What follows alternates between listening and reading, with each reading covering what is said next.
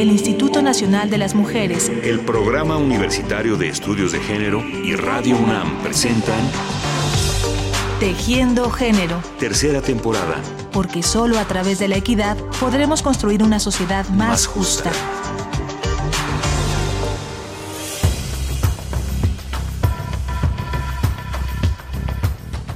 Creo que estos lazos en el ciberespacio sí se vuelven necesarios, se vuelven importantes y además conforme van avanzando las nuevas tecnologías se hacen muchísimo más fácil.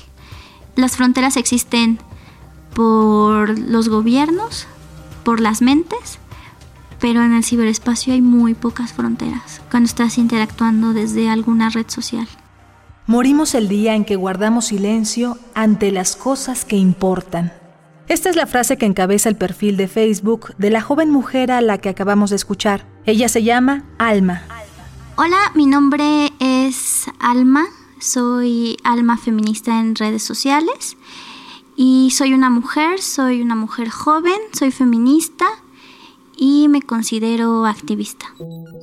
Alma, al igual que otras luchadoras sociales en México y en el mundo, ha encontrado en la tecnología, en las redes sociales y en el espacio virtual una plataforma muy útil para apoyar el trabajo a favor de las causas más urgentes de las mujeres. Acompáñenos hoy a escucharla para seguirle la pista al activismo feminista en el ciberespacio. Yo podría mencionar o definir el ciberactivismo como todas esas acciones en el espectro o en este espacio que es el Internet, la Internet, que tienen como fin denunciar, visibilizar e incluso activar redes o accionar ante algún asunto de violación a derechos humanos o de algún delito. Cuando le, ponemos el componente feminista, creo que podríamos hablar de una visión de, estas violencias con, la perspectiva de género. Hay mucho activismo y mucho ciberactivismo dominantemente machista, dominantemente masculino. Y entonces ahí entramos nosotras para nombrar lo que no quieren nombrar, ¿no? Y que son generalmente todas estas otras identidades que están fuera de la norma.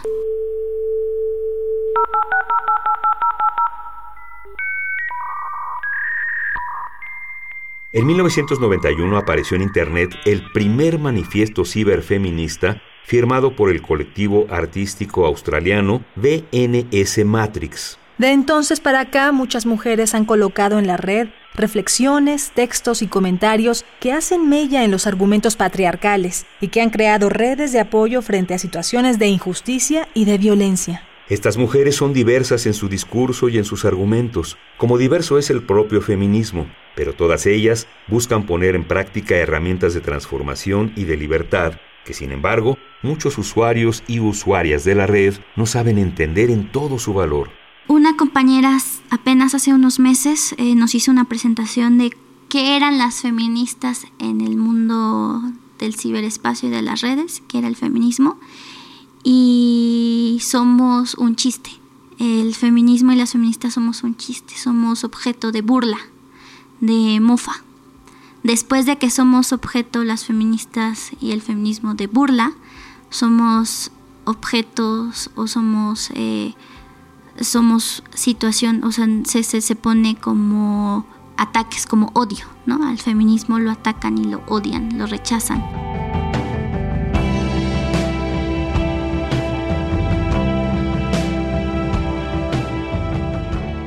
Y ya después el feminismo en otro espacio, más chiquitito, el de nosotras, el de las de siempre, el de las que están por allá, es este pues un espacio en donde podemos estar intercambiando información, visibilizar algunos temas y denunciar muchos otros y de crear acciones cibernéticas que sirven muchísimo, ¿no? La presión mediática, la presión social, la presión internacional sirve muchísimo para lograr cambios.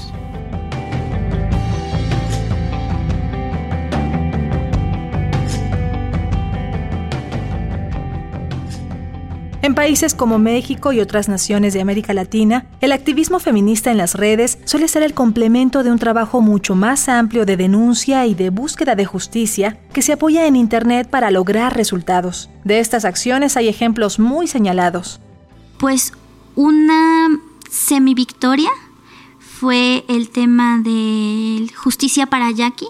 Yakiri fue, es una mujer que fue secuestrada y violada por dos hombres y después de que ella sobrevivió al ataque cuando uno de sus violadores intentó matarla y ella logró darle el giro con, con esta fuerza extraordinaria física y mental, emocional que ella tiene, y salir a denunciar, las autoridades del Distrito Federal la, la quisieron criminalizar y culpabilizar de, del delito de homicidio de su agresor cuando en realidad lo que hizo Yakiri fue ejercer su derecho a la legítima defensa.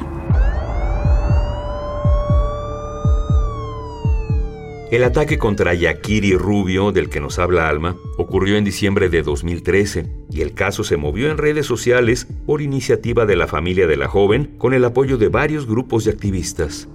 Entonces, el hashtag de justicia para Yaki se movió a nivel local, nacional e internacional para denunciar la violencia hacia las mujeres y para poder eh, justo también posicionar el tema de la legítima defensa y de cómo en este país nunca había sido reconocido este, este derecho, ¿no? Y que todas las mujeres que habían logrado sobrevivir, además del trauma y de todo lo que tuvieron que cargar, encima cargan condenas por haber sobrevivido a una agresión. Yo creo que el caso de Yakiri, en donde ella fue primero declarada libre, primero logró salir de la cárcel, después se le declaró la legítima defensa y unos días después la Procuraduría dijo que tendría que volver a revisar el caso y que entonces no estaba ganado por completamente y por eso lo de una semivictoria. Eh, ha sido un, gran logro del entramado y de la activación de, de redes a través del ciberespacio y del ciberactivismo.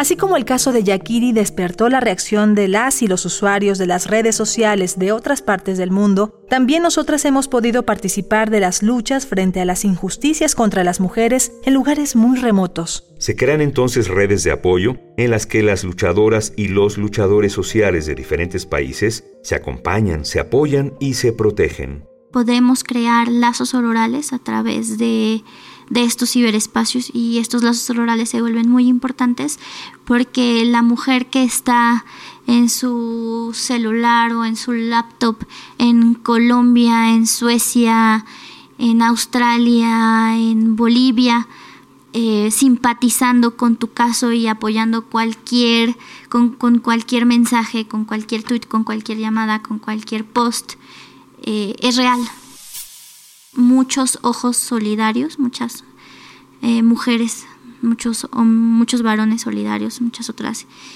eh, personas se solidarizan y en ese momento vuelcan sus ojos sobre tu perfil, ¿no? sobre tu timeline, sobre, su, sobre tu, tu página de home de, de Facebook, hasta que no, una para ir siguiendo desde, desde donde estén lo que está pasando segundo a segundo, esta cobertura que tú como periodista ciudadana haces segundo a segundo.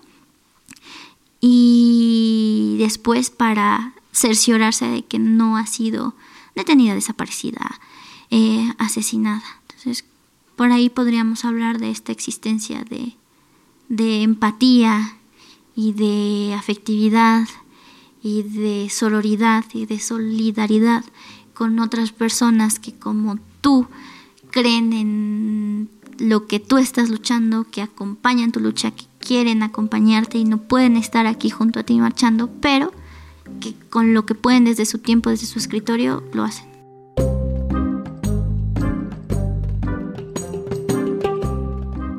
Alma y muchas otras activistas están convencidas de que las acciones virtuales son importantes y que generan un nivel de participación que debe ser reconocido y apreciado. Creo que hay, hay, diferentes tipos de acciones cuando eres un activista una persona defensora o cuando eres una persona que simpatiza con alguna causa o con alguna lucha y están las acciones las acciones como más físicas, están las acciones legales, están las acciones de acompañamiento emocional, las acciones, las, o sea, hay muchísimos tipos de acciones. No, no, no, no, no yo, yo creo que no podríamos reducirlas a, a, a dos cosas, ¿no? Como binomios, ¿no?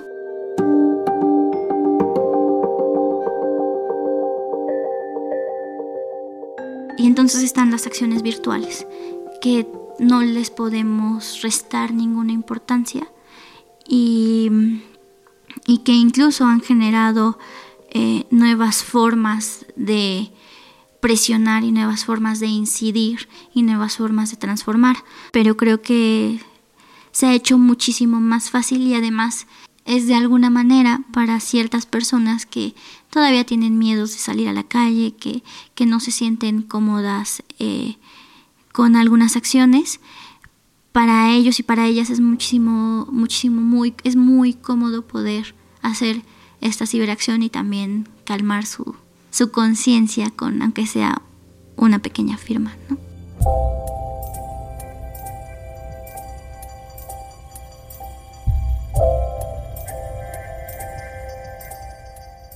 Algo que es muy importante no perder de vista en países como el nuestro es que el acceso al uso de una computadora y con ello a Internet y a las redes sociales constituye un privilegio al que no todas las personas tienen acceso. Entonces, eh, sí lo virtual ha sido, ha, ha podido ser o, es un espacio eh, de formación, pero muy también muy acotado porque la realidad es que el ciberespacio se construye de, no sé, creo que en México son, voy a dar un dato muy impreciso, pero 5 millones de personas, cuando somos 120 millones de personas. Entonces, también tenemos que hablar desde una realidad, ¿no? ¿Quiénes son las personas que pueden estar en el ciberespacio y que tienen acceso, que tienen este derecho, que tienen estas posibilidades, que tienen estos recursos económicos y humanos para poder estar dedicando tiempo a una ciberacción.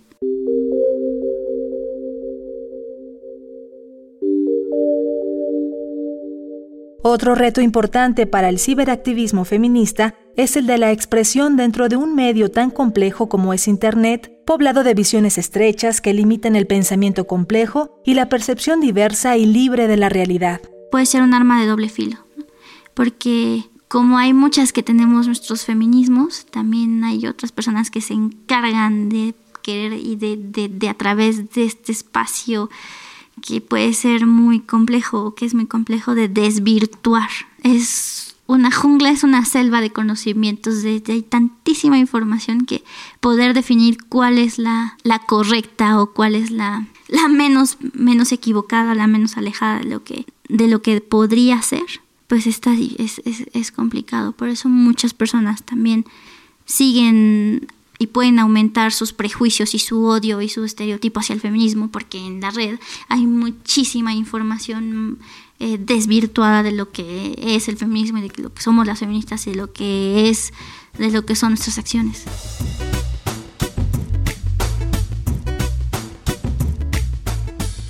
Desvirtuar confundir, descalificar e incluso agredir. Estas son acciones emprendidas desde diversos frentes contra el trabajo del ciberactivismo feminista. Y esto ocurre porque sus publicaciones cuestionadoras, irreverentes, creativas, contundentes, mueven muchas cosas y generan a veces, desde el machismo recalcitrante, reacciones violentas y amenazantes. Los riesgos que, que se corre como, como ciberactivista y además como feminista son muy altos. Las mujeres que somos activistas feministas y que estamos en, redes sociales tratando de, movilizar cosas, de visibilizar cosas, de simplemente denunciar o decir lo que pensamos, pues es objeto, lo que te dije, ¿no? De burla, de odio y encima es que no dejamos de ser mujeres, ¿no? Entonces no dejamos de ser en esta mentalidad de los atacantes, cuerpos, objetos eh, que sobre los que ejercen violencia y muchas veces o sea, las amenazas no son no son las amenazas que tiene un, periodista o un activista varón no entonces sí está como este componente de odio y de, de, y de ataque sexual hacia una mujer que es feminista activista no porque de, de entrada como estos estereotipos y estos prejuicios sobre sobre ti donde eres lesbiana, donde eres machorra, donde es que eres la malcogida, eres la no sé qué. Los mensajes son muy claros, son muy claros de odio, las amenazas eh, eh, son muy evidentes todo esto se va fomentando y se va reproduciendo. Y las redes sociales, ¿no? Twitter, Facebook, Instagram, no se preocupan por este componente de ataques dirigidos específicamente a las mujeres. Eh, hay un vacío legal que no nos ayuda a nosotras a, poder construir una estrategia de defensa eh, tan completa.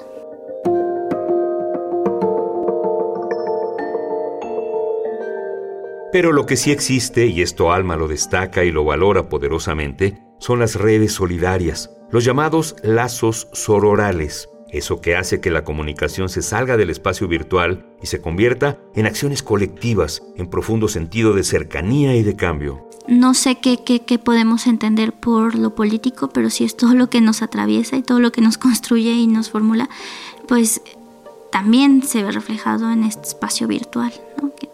que también tiene un componente político porque somos seres políticos, somos eh, eh, seres de transformación, seres de acción.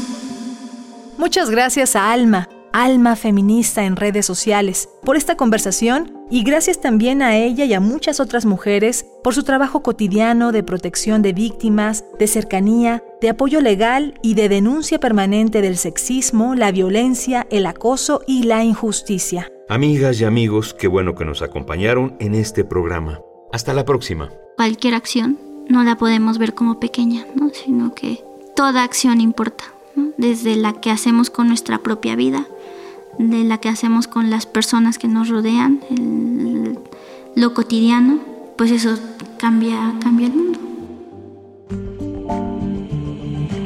el Instituto Nacional de las Mujeres, el Programa Universitario de Estudios de Género y Radio UNAM presentaron Tejiendo Género. Tercera temporada. Porque solo a través de la equidad podremos construir una sociedad más, justa.